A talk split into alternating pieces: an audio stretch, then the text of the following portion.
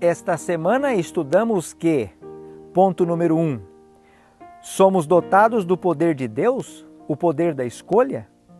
Número 2, a expulsão do pecado é um ato da própria alma. Número 3, Jesus não nos salva se esta não é a nossa vontade.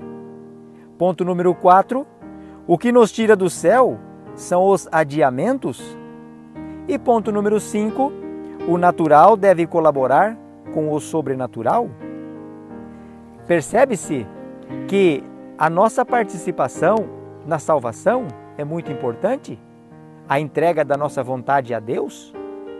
No livro de Mateus, no capítulo 7, verso 21, está escrito: Nem todo o que me diz Senhor, Senhor entrará no reino dos céus, mas aquele que faz a vontade de meu Pai que estás nos céus?